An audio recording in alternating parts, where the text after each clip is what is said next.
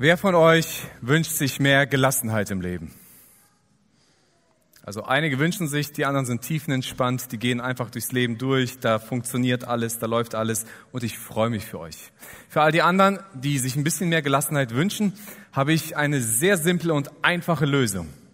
Und zwar, ihr müsst den richtigen Tee trinken. Also Tee ist eine super Lösung, wenn man gelassener werden will. Kaffee ist es nicht. Das will ich nur mal so erwähnt haben. Also Kaffee ist koffeinhaltig, das ist aufputschend, das ist nicht gelassen. Deswegen für alle, die ins Büro kommen wollen und den Tag gelassener starten wollen, beginnt das nicht mit einem Kaffee, sondern macht das mit einem Tee.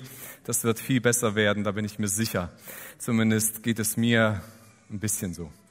Nein, aber mal ganz ehrlich, jeder von uns wünscht sich irgendwie Gelassenheit, aber wie bekommen wir dazu?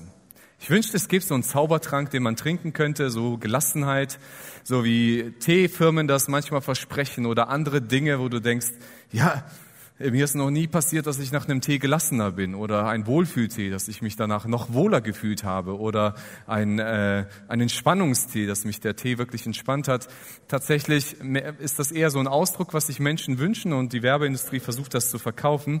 Ja, es gibt vielleicht Möglichkeiten für einen kurzen Moment Entspannung zu erleben. Du musst nur die richtige Pille schlucken, Gelassenheit zu erleben. Du musst vielleicht nur das richtige Getränk genug davon trinken oder das richtige rauchen. Dann hast du zumindest mal für einen Moment zur Gelassenheit. Und interessanterweise tun das ziemlich viele Menschen, weil sie abends nicht mehr runterkommen können und sie brauchen irgendetwas, um den Tag gelassener, entspannter angehen zu können. Und dann flieht man in welche Sachen hinein, die tatsächlich eigentlich nicht helfen, sondern nur für einen kurzen Moment etwas unterdrücken. Aber wie kommt man zur Gelassenheit? Ich glaube, der größte Feind von Gelassenheit sind in unserem Leben Sorgen. Ne? Sorgen bedeutet ja immer, dass ich äh, in meinem Leben mir über etwas Gedanken mache, das in der Zukunft sich befindet, aber in der Gegenwart Ängste verursacht. Ich habe Sorgen über etwas, über Dinge, die mich erwarten, die passieren könnten und so weiter. Und äh, ich, ich mache mir viele Gedanken und ich lebe eigentlich schon zu 50 Prozent meines Tages vielleicht irgendwo weiter vorne, anstatt in der Gegenwart zu leben und den Tag genießen und erleben zu können und entspannter zu sein.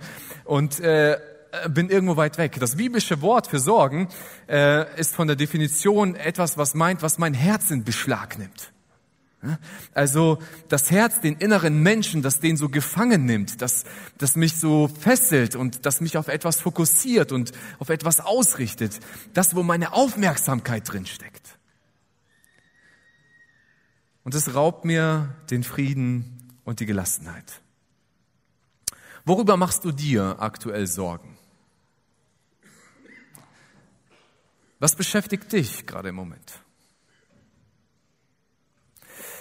Ich glaube, dass wir uns über das sorgen, worauf unsere größte Aufmerksamkeit liegt.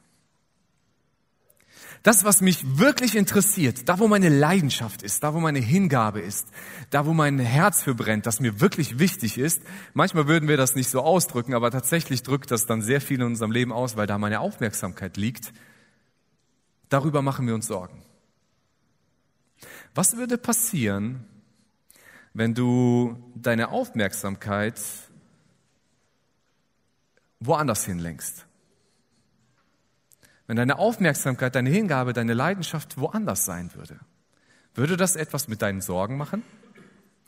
Die Top 5 Sorgen der Menschen in Deutschland, habe ich mal nachgeguckt gestern im Internet, im Jahr 2022 sind alles finanzieller bedingte Sorgen. Das sind Dinge wie steigende Lebenshaltungskosten, Wohnen in Deutschland unbezahlbar, schlechte, schlechtere Wirtschaftslage, das hat mit Arbeitsplätzen zu tun, Steuererhöhungen, Leistungskürzungen durch Corona, Kosten für Steuerzahler durch EU-Schuldenkrise. Es hat mit Geld zu tun. Und ich glaube, die meisten, wenn sie über Sorgen nachdenken, hat das immer wieder mit finanziellen Sachen zu tun. Jesus kennt dieses Problem schon lange. Und er spricht seine Jünger bei einem Gespräch darüber mal an. Aber bevor wir dazu kommen, möchte ich euch etwas erzählen. Und zwar, das klingt ein bisschen gewagt, aber ich mache mir keine Sorgen um deinen Arbeitsplatz. Ich wünsche mir, dass dein Arbeitsplatz sicher ist. Ich wünsche mir, dass du gerne zur Arbeit gehst. Ich wünsche mir, dass du gut verdienst und dass alles gut ist. Wenn du wirklich Probleme haben solltest und du gekündigt wirst, dann melde dich gerne bei mir und ich bete auch für dich. Aber ich mache mir keine Sorgen um deinen Arbeitsplatz. Ich mache mir auch keine Sorgen um deine, äh, deine Gasrechnung. Ich wünsche mir, dass es bei dir immer schön warm zu Hause ist. Ich wünsche mir, dass du da ganz entspannt sein kannst und dass du dir keine Gedanken darüber machen musst. Aber ich mache mir tatsächlich keine Sorgen darüber, wie du deine Gasrechnung bezahlen sollst. Ich mache mir auch keine Sorgen um deine Rente. Ich, ich, ich hoffe, dass du deine Rente irgendwann mal auf den Bahamas oder an einem schönen Haus am See oder mit einem Wohnmobil durch Europa verbringen kannst und dass es dir richtig gut geht. Aber ich mache mir keine Sorgen darüber, ob du überhaupt einen Cent in deiner Rente bekommen wirst.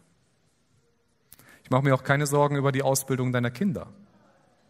Ob sie wirklich einen guten Platz bekommen, ob sie wirklich eine gute Ausbildung bekommen und so weiter. Ich hoffe es und es wünsche es ihnen, aber tatsächlich mache ich mir keine Sorgen darüber. Es raubt mir keine Minute meines Lebens den Schlaf. Warum? Da liegt nicht meine Hauptaufmerksamkeit. Was würde, wenn meine Aufmerksamkeit, wenn unsere Aufmerksamkeit woanders liegen würde? Was würde passieren, wenn du deine Aufmerksamkeit verändern würdest? Und das ist das Thema, mit dem Jesus seine Jünger konfrontieren möchte. Und er fängt erstmal mit einem Problem an und sagt, unsere Aufmerksamkeit kann nicht zwei Dingen gleichzeitig gehören. Jesus fängt an und spricht über das Thema Geld und er sagt, ein Mensch kann nicht zwei Herren dienen. Er wird dem einen ergeben sein oder den anderen abweisen. Er wird den, äh, für den einen wird er sich ganz einsetzen und den anderen wird er verachten. Ihr könnt nicht Gott dienen und zugleich dem Mammon. Jesus fängt an und gebraucht ein klassisches Bild aus dem Alltag der Menschen damals. Ne? Sklaven gehörten so zum Leben dazu, das kannte man. Leute, die ähm, irgendwo Knechte waren. Und äh, in der Regel war das so, dass ein Knecht einen Herrn hatte. Und Jesus sagt, es funktioniert normalerweise nicht, dass ein Sklave zwei Herren hat. Weil wenn die irgendwas Gegenteiliges wollen, dann muss er sich immer für einen entscheiden. Der wird nicht die beiden die gleiche Aufmerksamkeit schenken können. Und dann muss er sich entscheiden, wen er mehr liebt, wen er, für, für, den, für wen er etwas mehr machen will und den anderen wird er einfach vernachlässigen.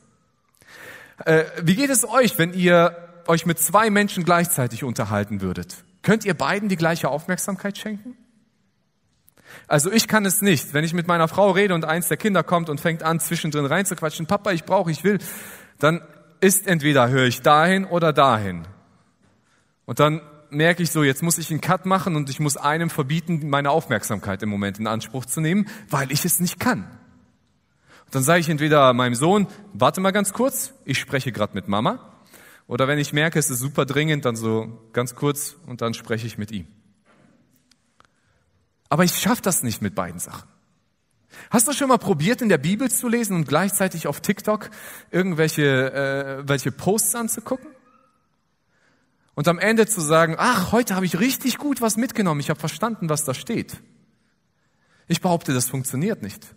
Ich behaupte, du kriegst nicht hin, dass du in der Bibel liest und zugleich TikTok guckst, weil eins von beiden wird deine Hauptaufmerksamkeit haben und ich behaupte, es wird in der Regel dann TikTok sein oder dein Smartphone oder was du auch tun würdest. Und dieses Prinzip, sagt Jesus, ist das Problem. Menschen können nicht zwei Herren gleichzeitig dienen. Wir können uns nicht unsere Aufmerksamkeit, unsere Leidenschaft, unsere Hingabe zwei Dingen gleichzeitig geben. Und als Beispiel benutzt Jesus hier den Mammon. Er sagt, ihr könnt nicht Gott dienen und zugleich dem Mammon. Mammon ist ein aramäisches Wort, das euch auch schon eigentlich in unserer westlichen Kultur auch aus dem Christlichen heraus bekannt ist. Mammon steht für Geld und Besitz. Also es ist nicht nur das Geld in unseren Händen, sondern es ist auch unser Besitz. Ich würde mal sagen, all dein Zeug. Haus, Auto, Smartphone, Computer, Klamotten, äh, all das, was da mit irgendwie mit Geld zu tun hat, mit Besitz zu tun hat, das ist Mammon. Und Jesus sagt, du kannst deine Aufmerksamkeit nicht all deinem Zeug widmen und zugleich mir volle Aufmerksamkeit widmen. Das funktioniert nicht. Entweder wirst du für diese Sachen dienen und du wirst dich um diese Sachen kümmern und die sind dir wichtig oder du wirst dich um mich kümmern und ich bin dir wichtig und du wirst dich auch nach mir ausrichten. Aber beides zusammen geht nicht. Es gibt, denke ich, noch andere äh, Herren, die wir in unserem Leben haben können. Das kann unser Ego sein, unsere Gesundheit, unser Glück, Unterhaltung, Erfolg, Anerkennung. All das können wir uns zu, zu einem Herren machen, dem wir, dem wir unsere Hauptaufmerksamkeit schenken und auf den wir uns richten und der super wichtig ist und der alles zu unserem Leben wird aber das verursacht Sorgen. Und deswegen fängt Jesus an mit deshalb. Er fängt an überzuleiten. Deshalb bedeutet, dass jetzt eine Argumentation kommt. Aus diesem Grund. Hört jetzt zu. Wenn ihr sorgenlos werden wollt, müsst ihr jetzt aufpassen. Aus diesem Grund, deshalb sage ich euch, macht euch keine Sorgen um das, was ihr essen und trinken und zum Leben, äh, äh, was ihr an Essen und Trinken zum Leben und an Kleidung für euren Körper braucht. Okay, Jesus sagt, wir brauchen uns keine Sorgen zu machen über unsere Lebenshaltungskosten, weil Essen und Kleidung war das, was, das, was die Menschen damals so das, das Wichtigste war. Das waren so die Hauptsorgen der Menschen damals. Ja, du musst dir vorstellen, keine Arbeitslosenversicherung, äh, kein Arbeitslosengeld. Wenn du krank warst und einen Tag nicht gearbeitet hast, dann gab es kein Geld dafür. Das ist einfach Pech gewesen. Und dementsprechend lebten die Leute einfach in den Tag hinein und hofften, so hoffentlich gibt es morgen etwas zu essen, hoffentlich habe ich was zum Anziehen, weil Klamotten gehen kaputt, Geld muss angespart werden und so weiter. Und Jesus sagt, macht euch doch keine Sorgen darum. Für uns heute heißt das, macht dir keine Sorgen um deine Lebenshaltungskosten. Mach dir keine Sorgen um deine Gasrechnung, dein Auto, dein Haus, deine Weihnachtsgeschenke, dein Urlaub, deine Gesundheit, die Ausbildung deiner Kinder. Mach dir keine Sorgen, denn das Leben ist mehr. Jesus sagt nicht, dass diese Dinge nicht wichtig sind. Ich bin schon, glaube ich, ziemlich, äh, bin mir ziemlich sicher, dass Jesus daran interessiert ist, dass seine Jünger nicht nackt rumlaufen.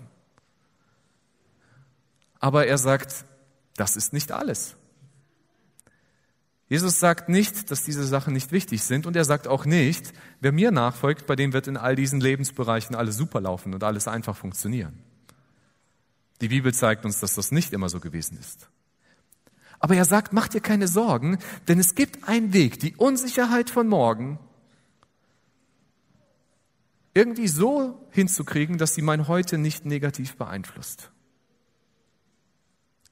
Ich kriege es irgendwie hin, mit meinen Sorgen so umzugehen, dass ich gelassen durch diesen Tag gehen kann, weil ich weiß, es gibt eine Lösung. Und über diese Lösung möchte Jesus sprechen.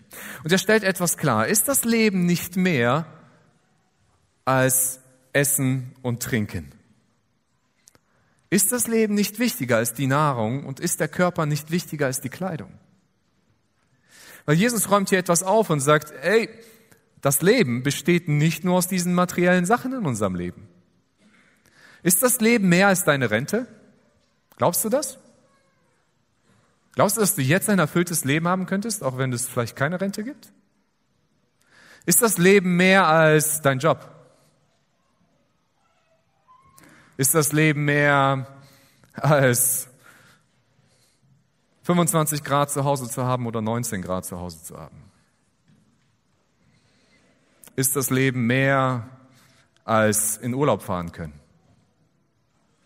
Ist das Leben mehr als Gesundheit? Puh, da wird's jetzt kritisch, ne?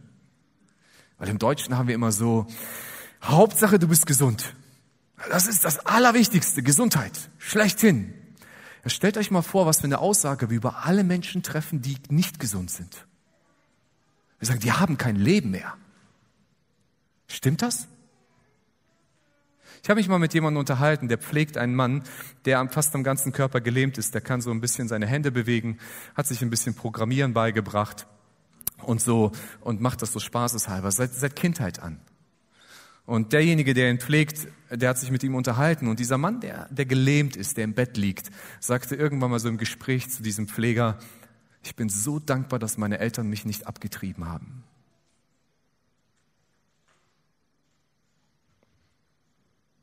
Er weiß, dass das Leben mehr ist als Gesundheit. Und Jesus fragt die Jünger, ist das Leben nicht mehr als nur gesund zu sein oder Geld zu haben, in Urlaub zu fahren? Und dann macht Jesus ihnen das Totschlagargument und sagt, seht euch die Vögel an. Das ist sein Argument. Sie sehen nicht, sie ernten nicht, sie sammeln keine Vorräte, sie haben keine Ausbildung, sie haben keine äh, sie haben keine Zusatzversicherung, sie haben keine Altersvorsorge, sie haben keine Sparkonten, sie besitzen keinen Kalender, kein Budget, keine Bausparverträge und unser Vater im Himmel ernährt sie doch. Seid ihr nicht viel mehr wert als sie? Sind wir mehr wert als Vögel vor Gott? Glaubst du, dass Gott sich mehr für dich interessiert, als dass er sich für Vögel interessiert? Glaubst du, dass Gott dich mehr liebt, als dass er Vögel liebt? Weißt du, für Vögel sorgt Gott. Jedes Jahr gibt es neue Vögel. Die ganze Zeit, seit tausenden von Jahren gibt es Vögel auf dieser Welt. Sie leben und sie schaffen es, irgendwie durch den Alltag zu kommen. Die werden einfach in ein Nest reingeboren und die Eltern, die äh, lesen keine Bücher zur Erziehung und so weiter, sondern da kommt irgendwann der Moment, ey, so Vatervogel zu Muttervogel, sollen wir die aus dem Nest werfen? Komm, wir werfen die mal raus, mal gucken, ob die fliegen können. Zack, rausgeworfen. So kann man viel für Elternerziehung lernen. Irgendwann im, im, im Herbst so sagt ein Vogel zum anderen, du, Deutschland ist cool, aber sollen wir mal in den Süden fliegen? Ich war da noch nie. Komm, wir gucken uns mal an, wie es im Süden ist. Und ab tausende Kilometer in den Süden. Und Gott sorgt für sie. Glaubst du, dass Gott dich mehr liebt als die Vögel? Wenn die Jünger das gehört haben, dann bin ich mir sicher, ging ihnen eins durch den Kopf, und zwar der Schöpfungsbericht, wie Gott diese Welt gemacht hat. Und im ersten Buch Mose lesen wir, wie Gott diese Welt gemacht hat. Und da lesen wir, an dem Tag, als Gott die Vögel schuf, da sprach Gott, das Wasser soll von Leben wimmeln, also Fische, und in der Luft sollen Vögel fliegen. Super cool. Gott denkt sich so, das Wasser, echt viel Wasser, da muss irgendwie Leben rein. Echt viel Luft, da müssen irgendwie Vögel rein. So, und was macht Gott? Was er in der ganzen Schöpfung gemacht hat? Gott spricht und es passiert. Aber dann in Kapitel 2 lesen wir über die Schöpfung des Menschen und da passiert etwas ganz Interessantes. Und zwar, da heißt es, da nahm Gott der Herr Staub von der Erde, formte daraus den Menschen und blies in ihn den Lebensatem in die Nase. So wurde der Mensch ein lebendes Wesen. Bis jetzt saß Gott da, stand da, guckt sich das an und sagt, oh, Vögel wären gut, Vögel soll es geben. Aber als Gott zum Menschen kommt, dann kniet er sich runter in die Erde und er fängt an, von dem Staub, von der Erde etwas zu formen. Und er macht sich die Finger schmutzig daran. Und dass er dann diesen Körper fertig geformt hat, dann beugt er sich runter und bläst ihm seinen Lebensatem rein. Er gibt einen Teil von sich in den Menschen rein. Glaubst du, dass Gott dich mehr liebt als Vögel?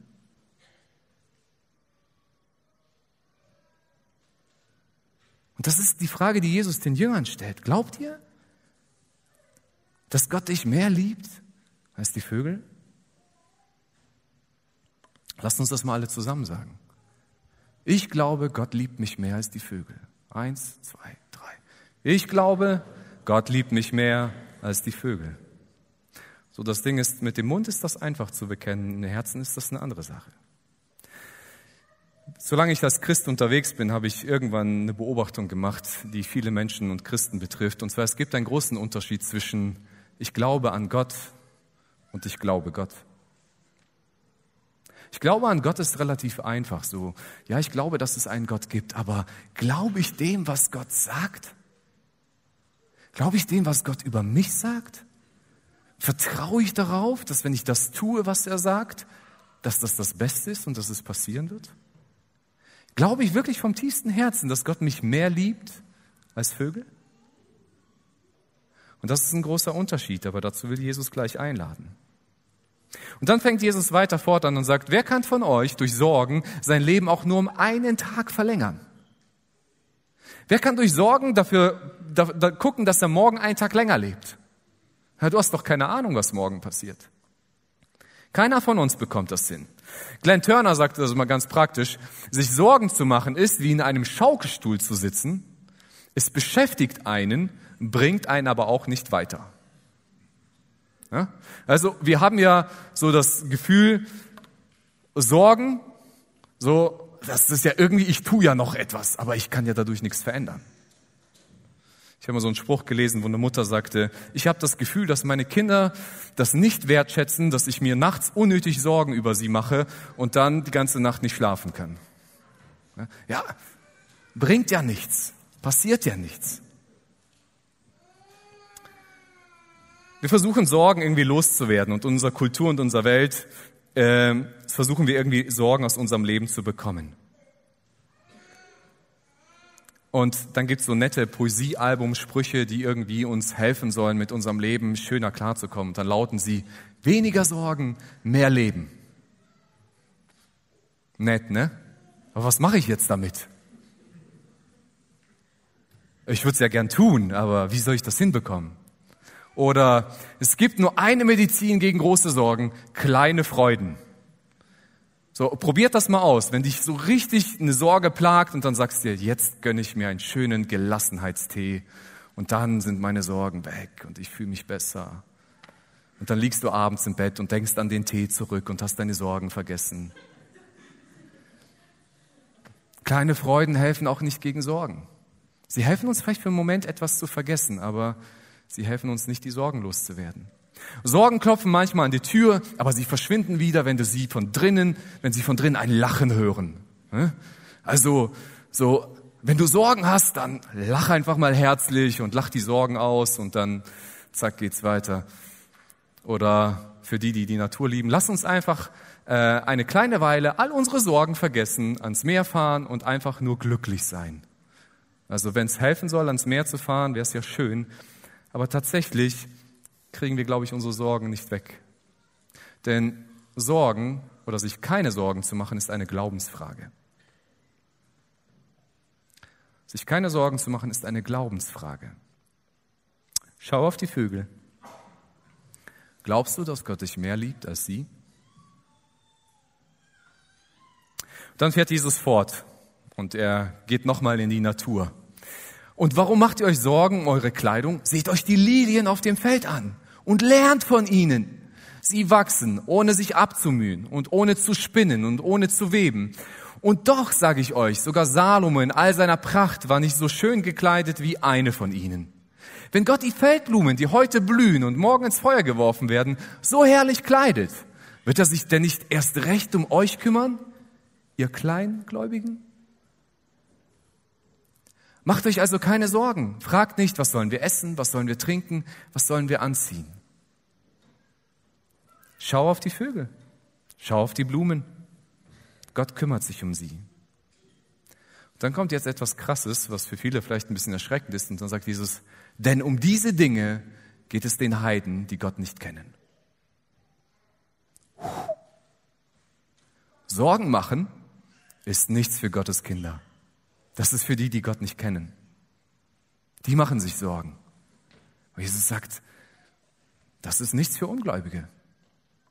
Sorgen machen, das ist nicht etwas, was uns beschäftigen sollte. Wenn du dir ständig Sorgen machst, dann handelst du so, als ob es keinen Gott gibt, der für dich sorgt. Dann lebst du so, als ob dieser Gott gar nicht da ist und dass er Vögel mehr liebt als dich. Aber glaubst du, dass Gott dich mehr liebt als die Vögel?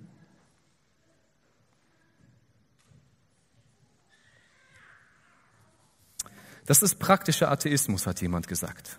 Du vertraust Gott nicht. Du glaubst an Gott, aber du lebst so, als ob dieser Gott in deinem Leben keine Rolle spielt. Wenn du dir Sorgen machst, dann bist du nicht anders als die Ungläubigen. Wenn wir aber Gott vertrauen, dann können wir in dieser Welt leuchten, weil wir ein, ein gelassenes, ein Leben voller Frieden führen können.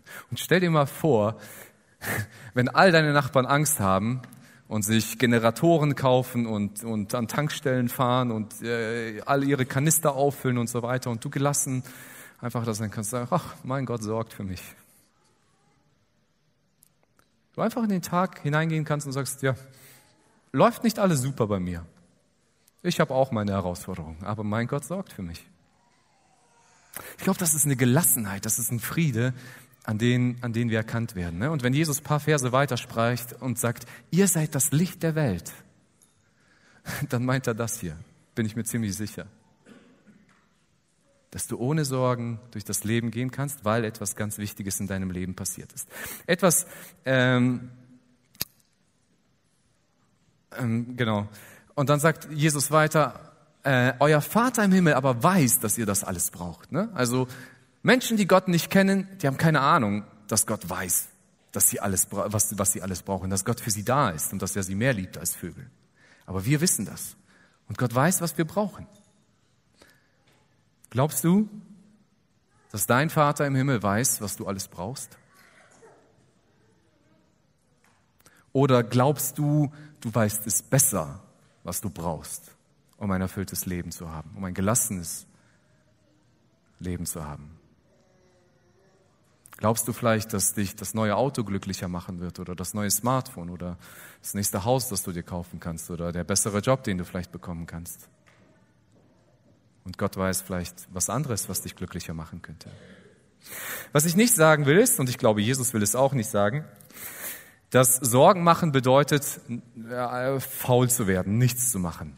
Also Gelassenheit bedeutet nicht Faulheit. Das sollten wir wesentlich unterscheiden. Es gibt manchmal so Menschen, die sagen, ach, der ist tiefenentspannt, ja, der macht nichts, der lebt irgendwie, und der, was wir eigentlich meinen, der ist faul, der hat keinen Bock, irgendwas zu machen. Aber er findet sich einfach damit ab.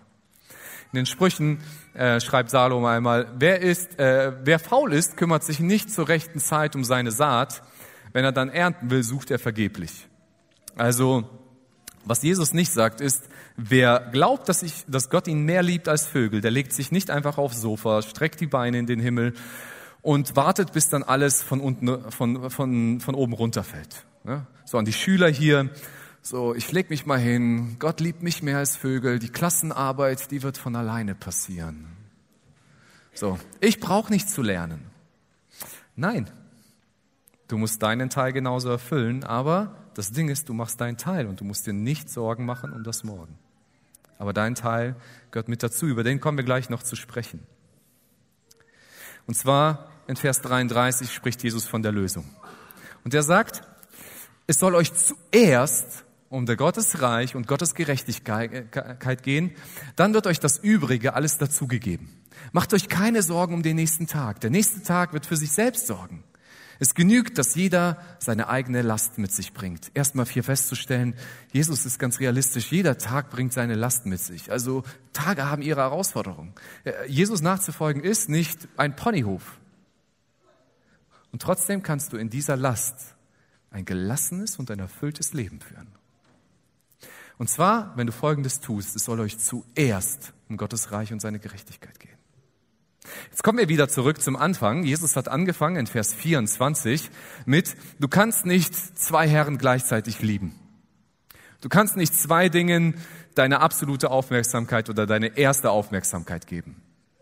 Und er sagt, entweder wirst du das eine mehr lieben und das andere weniger, aber beides kriegst du nicht hin. Und dann sagt er, weißt du, was die Lösung ist? Verschieb doch mal deine Hauptaufmerksamkeit, deine Leidenschaft, deine Liebe. Und zwar weg von dem, was vielleicht für dich gerade ganz wichtig ist, hin zu demjenigen, der ganz wichtig ist, auf Gottes Reich und seine Gerechtigkeit. Was ist, wenn du zuerst deine Aufmerksamkeit am Tag, wenn du aufstehst, wenn du deinen dein Alltag beginnst, damit beginnst, deine Aufmerksamkeit auf Gott auszurichten? So jetzt wie sieht das praktisch aus? Wie kann man das praktisch machen? Ein paar Verse davor spricht Jesus so irgendwie auch ähnlich über das ganze Thema. Und zwar spricht er über das Beten. Und in Matthäus 6, ähm, ja, zuerst soll es um Gottes Agenda gehen und seine Art und Weise. Und in Kapitel 6 sagt er, macht, macht es nicht wie sie. Und hier hat er wieder diesen Aspekt von den Heiden, also Menschen, die ins Gebet gehen und meinen, äh, solange ich ganz viel Gott sage, was mir wichtig ist, bekomme ich das vielleicht. Und Jesus sagt, nein, plappert nicht von Gott. Also Gott ist keine Wunderlampe, an denen ihr mit Gebeten rubbeln könnt, damit eure Wünsche in Erfüllung gehen. So ist Gott nicht, sondern macht es anders. Und zwar macht euch bewusst, denn euer Vater weiß, was ihr braucht, und zwar schon bevor ihr ihn darum bittet. Also nicht indem du deine Bitte 30 Mal wiederholt hast, äh, kommt sie endlich bei Gott durch. Gott wusste schon, bevor du etwas gebeten hast, was du brauchst. Erstmal. Und dann sagt er, so sollt ihr beten. Unser Vater im Himmel, dein Name werde geheiligt, dein Reich komme, dein Wille geschehe auf der Erde, wie er auch im Himmel geschieht. Und dann kommt erst, gib uns heute unser tägliches Brot. Wem gehört in diesem Gebet die erste Aufmerksamkeit? Dem Vater. Und Jesus sagt, so sollst du beten, so sollst du deinen Tag anfangen. Es gibt eine Reihenfolge da drin, wenn wir unsere Aufmerksamkeit auf Gott richten und erst sein Reich kommt und dann kommt unser Reich danach. Und dann sagt Jesus, brauchst du dir keine Sorgen zu machen. Wenn du zuerst nach dem Reich Gottes trachtest, dann wird er für den Rest in deinem Leben sorgen. Er wird sich um den Rest kümmern. Was passiert, wenn du deine Aufmerksamkeit, deine Hingabe, deine Liebe auf einmal einen neuen Fokus gibst? Wie kann das praktisch aussehen? Ich glaube, dazu gehören zwei wichtige Komponenten. Und wenn du mit denen mal anfängst, dann hast du, glaube ich, das meiste schon mal geschafft. Ja, es gibt viele andere Dinge, die auch dazu gehören, aber ich möchte dir zwei Sachen mitgeben. Das eine ist, sei mit Gott beständig in Kontakt. Äh, ich habe manchmal das Gefühl, bei uns in der Christenheit haben wir uns daran gewöhnt, Gott eine Zeit zu reservieren am Tag. So, die geben wir ihm, die schenken wir ihm und Gott soll bitte darüber glücklich sein, wenn ich diese 15 Minuten für ihn gegeben habe. Und der Rest gehört mir. Äh, Gott möchte deine Aufmerksamkeit den ganzen Tag. Was ist, wenn du deinen Morgen beginnst mit so einem Vater unser oder betest? Jesus, wo kann ich deinen Willen tun? Wo kann ich lieben? Wen soll ich heute lieben? Was soll ich heute tun, damit andere Menschen geliebt werden? Ich behaupte, dass die meisten Menschen, Christen von uns, auch immer so ein Eigentlich in ihrem Kopf rumtragen so ein eigentlich. Sie wissen, eigentlich sollte ich das schon längst tun. Eigentlich sollte ich endlich mal mein, mein TikTok gelöscht haben. Eigentlich sollte ich äh, weniger Medien konsumieren. Eigentlich sollte ich mit dieser Person schon längst gesprochen haben. Eigentlich sollte ich mich entschuldigt haben. Eigentlich sollte ich meine Bibel mehr zur Hand nehmen. Eigentlich sollte ich das tun. Und wenn du dieses eigentlich in dir verspürst, dann heißt das, du bist Gott nicht gehorsam in diesem Punkt. Und du weißt, was du eigentlich schon längst tun müsstest. Was ist, wenn du anfängst, nach seinem Willen zu fragen und ihn zu tun? Was passiert mit deinen Sorgen in diesem Moment? Was ist, wenn ich zuerst auf Gott gucke und dann meine Ausbildung, mein Haus, meine Gesundheit, mein Arbeitsplatz, meine Firma, mein Single-Sein, meine Familie? Jesus fordert dich zu dieser Challenge raus. Trachte zuerst nach dem Reich Gottes und nach seiner Gerechtigkeit ist, lebe auf die Art und Weise, wie er gelebt hat. Sam hat das letzte Woche gesagt, so zieh sein Joch an, nimm seinen Lebensstil an. Und dann guck mal, was mit deinen Sorgen passiert. Und wenn du dann Sorgen hast, dann sagst du, ey Jesus, ich habe heute mein Bestes gegeben, meine Aufmerksamkeit dir zu schenken. Und ich weiß, dass du mich mehr liebst als die Vögel. Danke, dass ich meine Sorgen dir abgeben kann und du wirst dafür sorgen. Ich möchte abschließen mit einem Gebet, das ich gefunden habe, aber das ich finde ich richtig gut hier reinpasst. Du darfst frei sein, dieses Gebet für dich mitzusprechen. Wenn du es vielleicht zu Hause mitnehmen willst, in der App findest du die Präsentation von diesem Gottesdienst, sodass du auch dieses Gebet mit in deinen Alltag vielleicht reinnehmen kannst. Aber ich finde, es hilft uns, Gelassenheit zu bekommen, wenn wir das beten und leben, was wir gleich zusammen ja, hören oder mitbeten wollen. Ich lade euch ein, einfach im Stillen das mitzusprechen, wenn ihr wollt. Gott, gib mir die Gelassenheit, Dinge hinzunehmen, die ich nicht ändern kann. Den Mut, Dinge zu ändern, die ich ändern kann. Und die Weisheit, das eine vom anderen zu unterscheiden einen Tag nach dem anderen zu leben, einen Moment nach dem anderen zu genießen, Entbehrung als einen Weg zum Frieden zu akzeptieren, die sündige Welt anzunehmen, wie Jesus es tat und nicht so, wie ich es gern hätte. Zu vertrauen, zu vertrauen, dass alles, dass du alles richtig machen wirst wenn ich mich deinem Willen hingebe, sodass ich in diesem Leben ziemlich glücklich sein möge und im nächsten für immer überglücklich mit dir. Amen.